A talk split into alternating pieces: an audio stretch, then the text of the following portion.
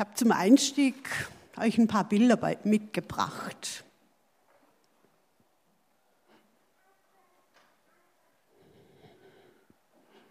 In der Politik, bei Treffen der verantwortlichen Mächtigen, da schauen die Journalisten ganz genau hin. Hier beim Marsch nach dem Anschlag auf die Redaktion von Charlie Hebdo, wer steht da neben wem und wer steht wie weit von wem weg, war so die Frage.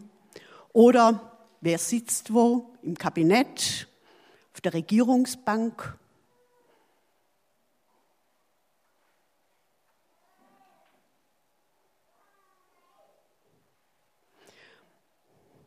Bei internationalen Treffen. Da gibt es ein Protokoll, mit dem das alles geklärt wird. Und wir kennen es ja auch von Vorbereitungen von Geburtstags- und Hochzeitsfeiern, so die Frage, wen setzen wir neben wen und vor allem wer darf am Tisch des Gastgebers sitzen. Heutigen Predigttext geht es auch um Sitzordnung. Ich lese aus Markus 10. Da traten Jakobus und Johannes, die Söhne des Zebedäus, zu ihm und sagten, Meister, wir möchten, dass du uns eine Bitte erfüllst. Er antwortete, was soll ich für euch tun? Sie sagten zu ihm, lass in deinem Reich einen von uns rechts und den anderen links neben dir sitzen. Jesus erwiderte, ihr wisst nicht, um was ihr bittet. Könnt ihr den Kelch trinken, den ich trinke, oder die Taufe auf euch nehmen, mit der ich getauft werde? Sie antworteten, wir können es. Da sagte Jesus zu ihnen, ihr werdet den Kelch trinken, den ich trinke, und die Taufe empfangen, mit der ich getauft werde. Doch den Platz zu meiner Rechten und zu meiner Linken habe nicht ich zu vergeben. Dort werden die sitzen, für die diese Plätze bestimmt sind. Als die zehn anderen Jüngern das hörten, wurden sie sehr ärgerlich über Jakobus und Johannes. Da rief Jesus sie zu sich und sagte, Ihr wisst, dass die, die als Herrscher gelten, ihre Völker unterdrücken und die Mächtigen ihre Macht über die Menschen missbrauchen.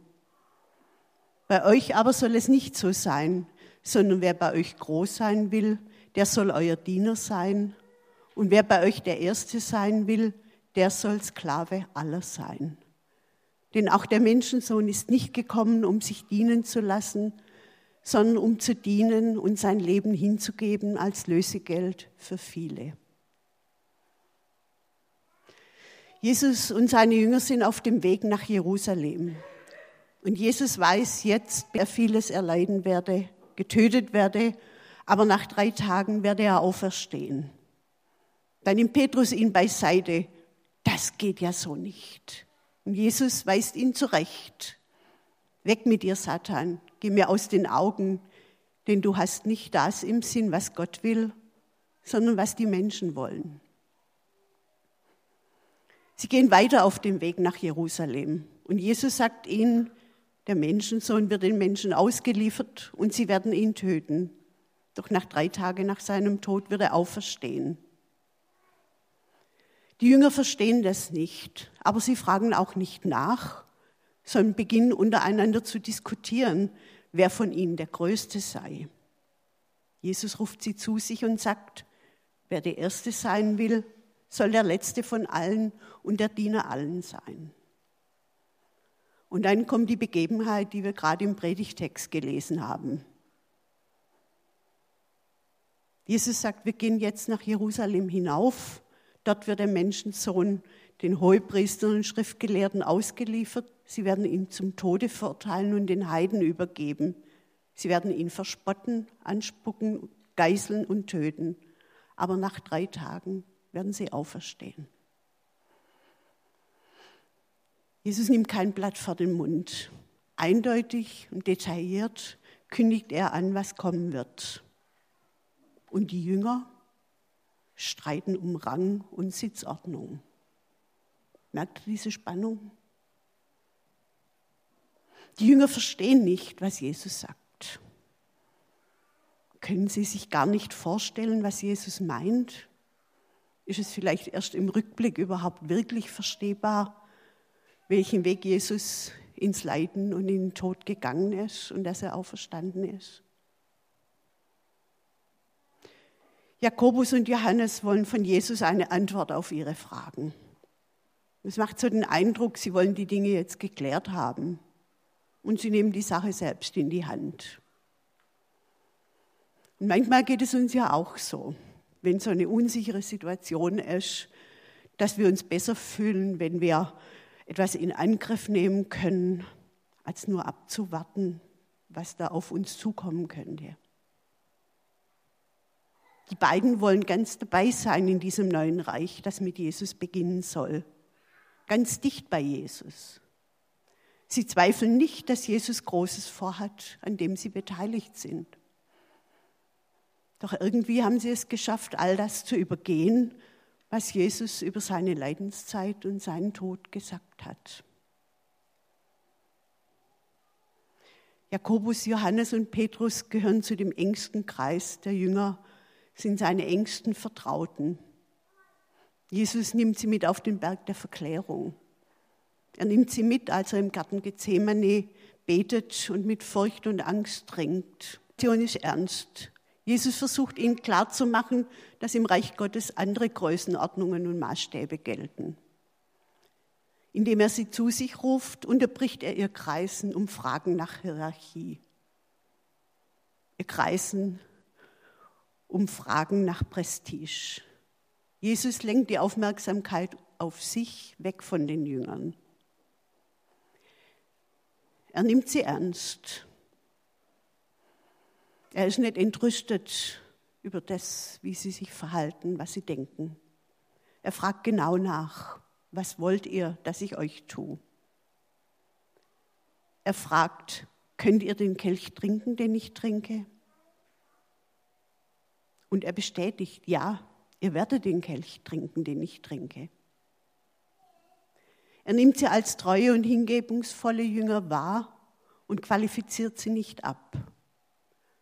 Aber er korrigiert ihre Vorstellung von seinem Auftrag, der auch ihrer werden wird. Bei euch aber soll es nicht so sein, sondern wer bei euch groß sein will, der soll euer Diener sein. Und wer bei euch der Erste sein will, soll der Sklave aller sein.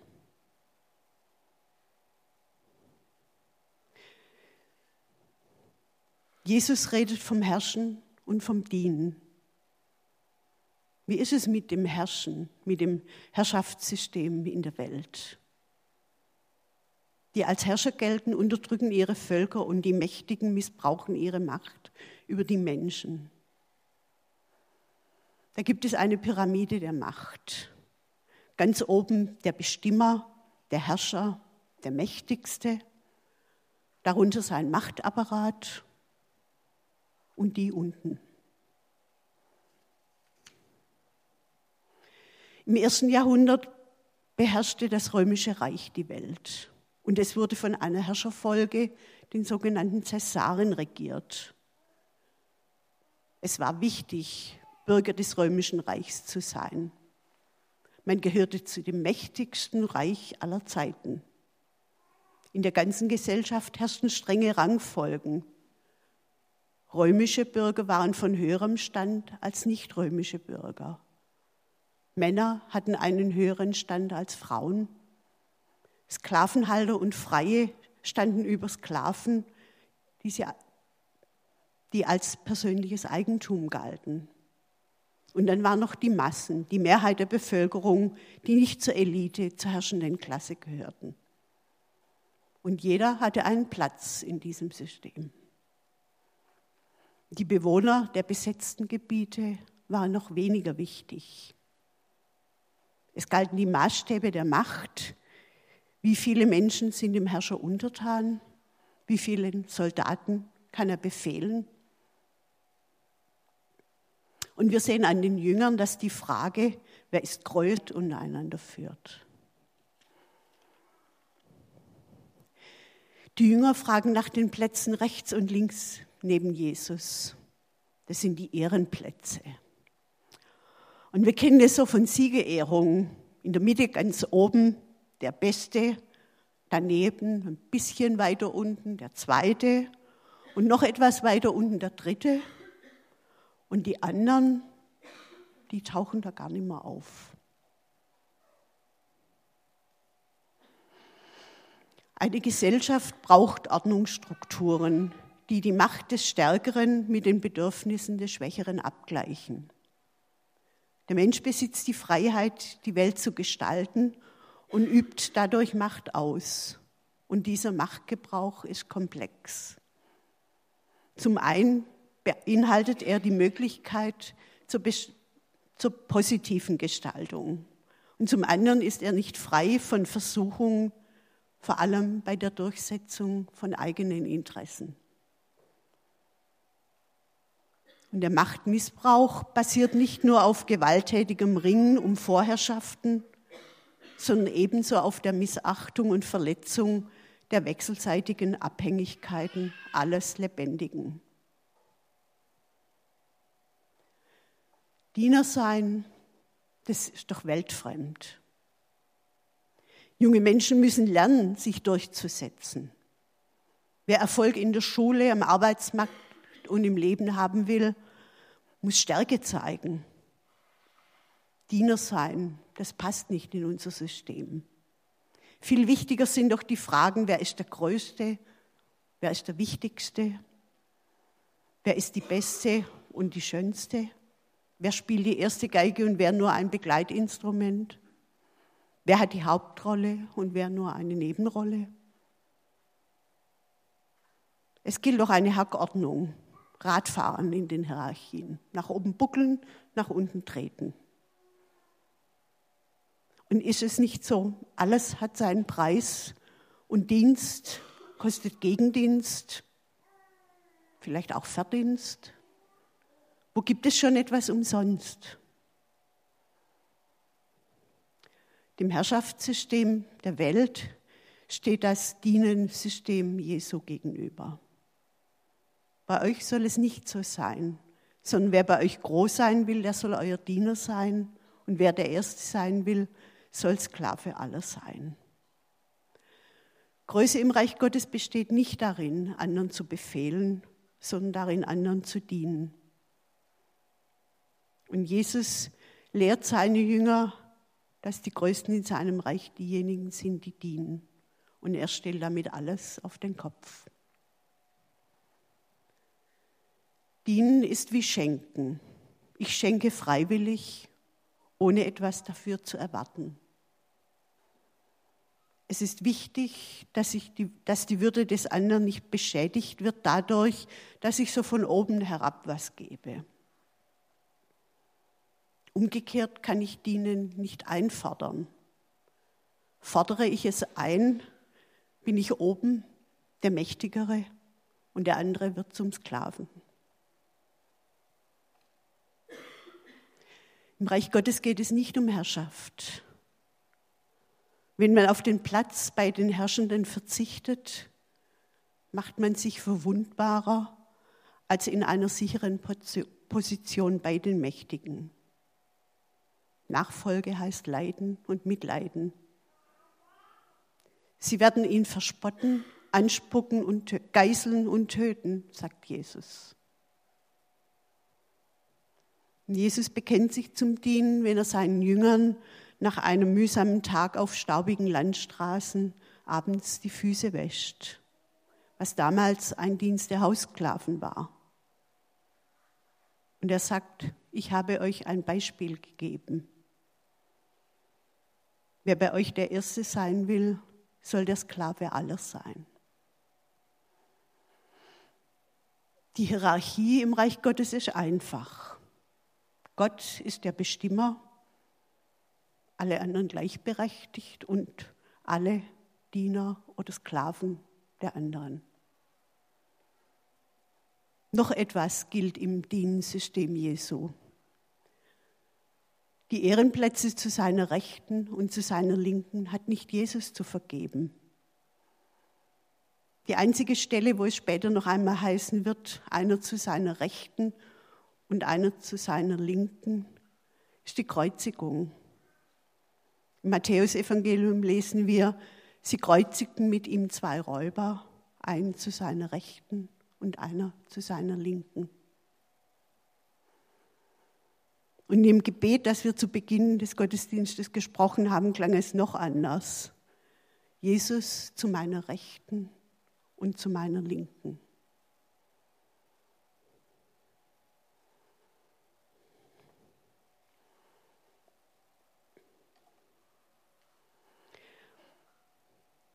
Im Reich Gottes gibt es unterschiedliche Aufgaben. In der Apostelgeschichte wird berichtet, dass die Apostel Diakone auswählen aus der Gemeinde und ihnen die Aufgabe übertragen, für die Versorgung der Witwen zu sorgen.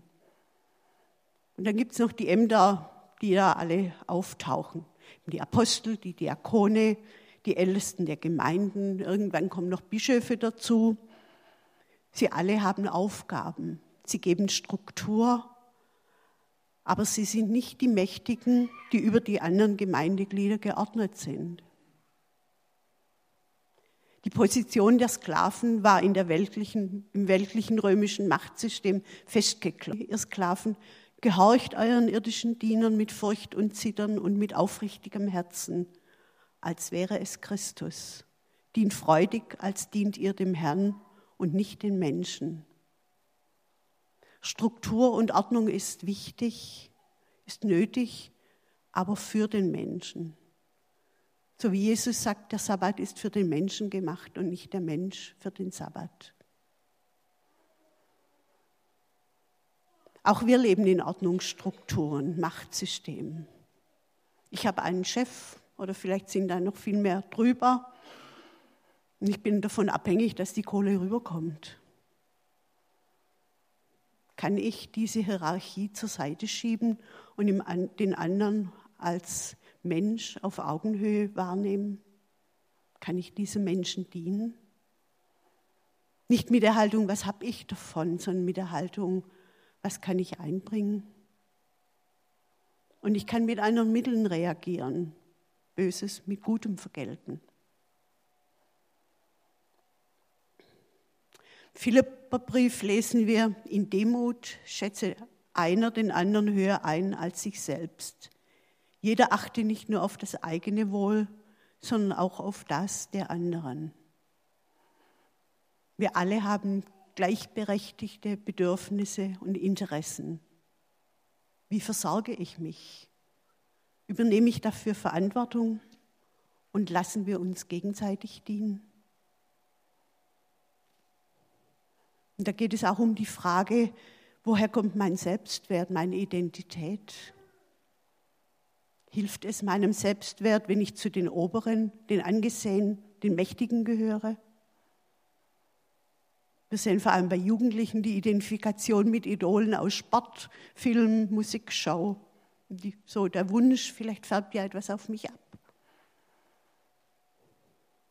Ich bin doch von Gott geschaffen gut geschaffen, mit Gaben, Begabungen, Fähigkeiten.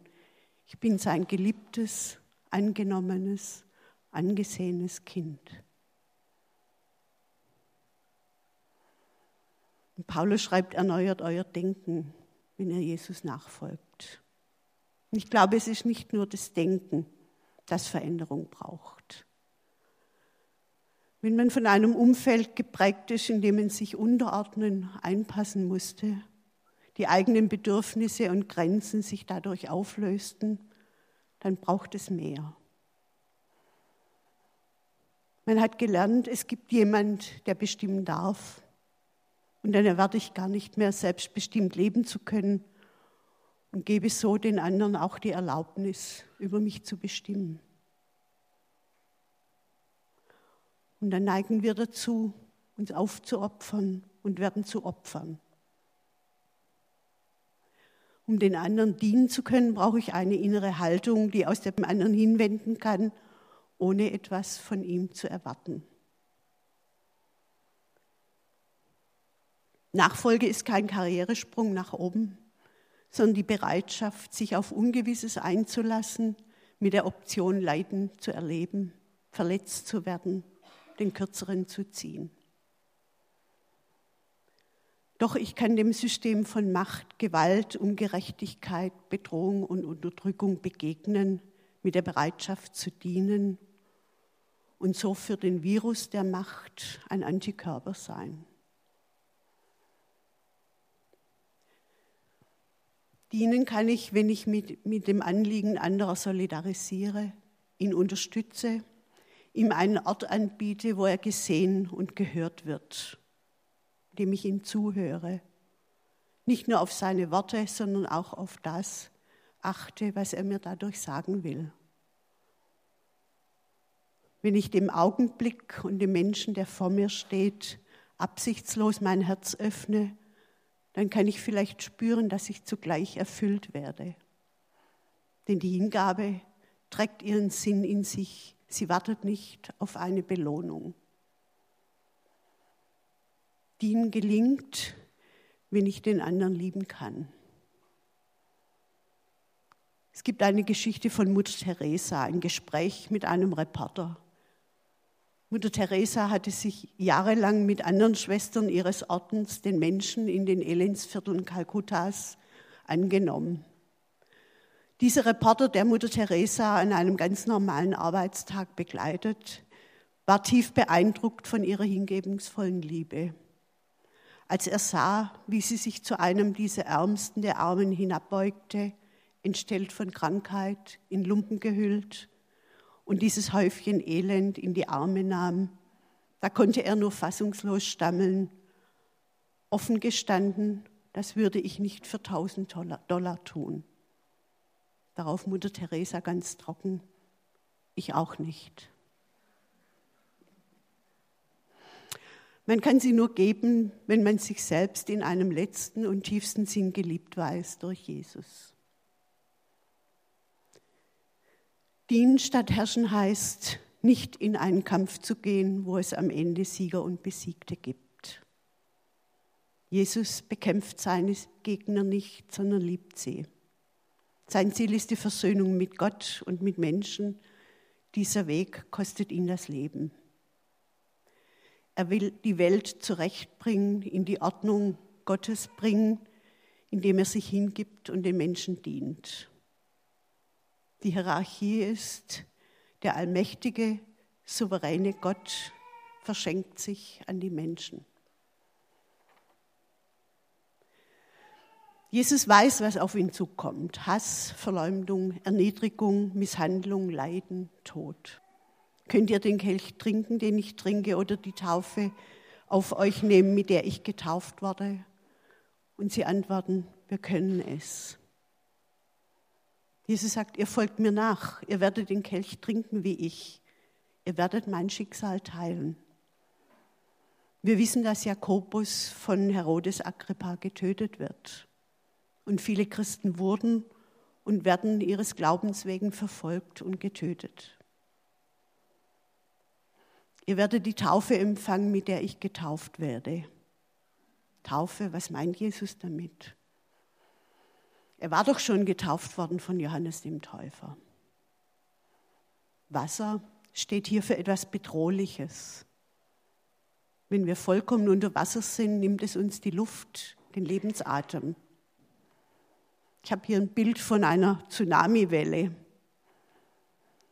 Wasser. Die Israeliten erinnern sich an den Zug durchs Schilfmeer und wie die Ägypter, die in den Fluten umkamen. Und an die Sintflut, wo alles Leben ausgelöscht wurde, außerdem in der Arche, die Noah gebaut hatte. Diese Taufe, von der Jesus hier spricht, ist die konkrete Todesbedrohung. Da sagte Jesus zu ihnen, ihr werdet den Kelch trinken, den ich trinke und die Taufe empfangen, mit der ich getauft werde. Und er bekräftigt, denn der Menschensohn ist nicht gekommen, um sich dienen zu lassen, sondern um zu dienen und sein Leben hinzugeben als Lösegeld für viele. Der Sohn des Allerhöchsten solidarisiert sich mit denen, die in den Machtstrukturen ganz unten sind und keine Chance haben. Bei euch aber soll es nicht so sein, sondern wer bei euch groß sein will, der soll euer Diener sein. Und wer bei euch der Erste sein will, der soll der Sklave aller sein. Denn auch der Menschensohn ist nicht gekommen, um sich dienen zu lassen, sondern um zu dienen. Ich bete. Jesus, du hast den Menschen gedient und darauf verzichtet zu herrschen. Du hast dich erniedrigt, Ablehnung, Misshandlung erlebt bis zum Tod. Hilf uns, dir ähnlich zu werden, mehr und mehr dein Wesen wiederzuspiegeln und uns immer wieder für das Dienen zu entscheiden. Amen. In der Nachfolge Jesu geht es ums Dienen, nicht ums Herrschen. Ich gehe diesen Weg und ich akzeptiere, nicht zu wissen, was es letztendlich für mich bedeutet. Wenn ihr euch dies bewusst macht und euer Ja dazu ausdrücken wollt, dann seid ihr eingeladen, nach vorne zu kommen. Wir holen jetzt gleich die Taufschale hier nach vorne und dann könnt ihr euch mit dem Tauf, Jesus getauft wurde, zustimmen. Und wir machen es wie beim Abendmahl, dass er in der Mitte nach vorne kommt und zeitlich zurückgeht. Amen.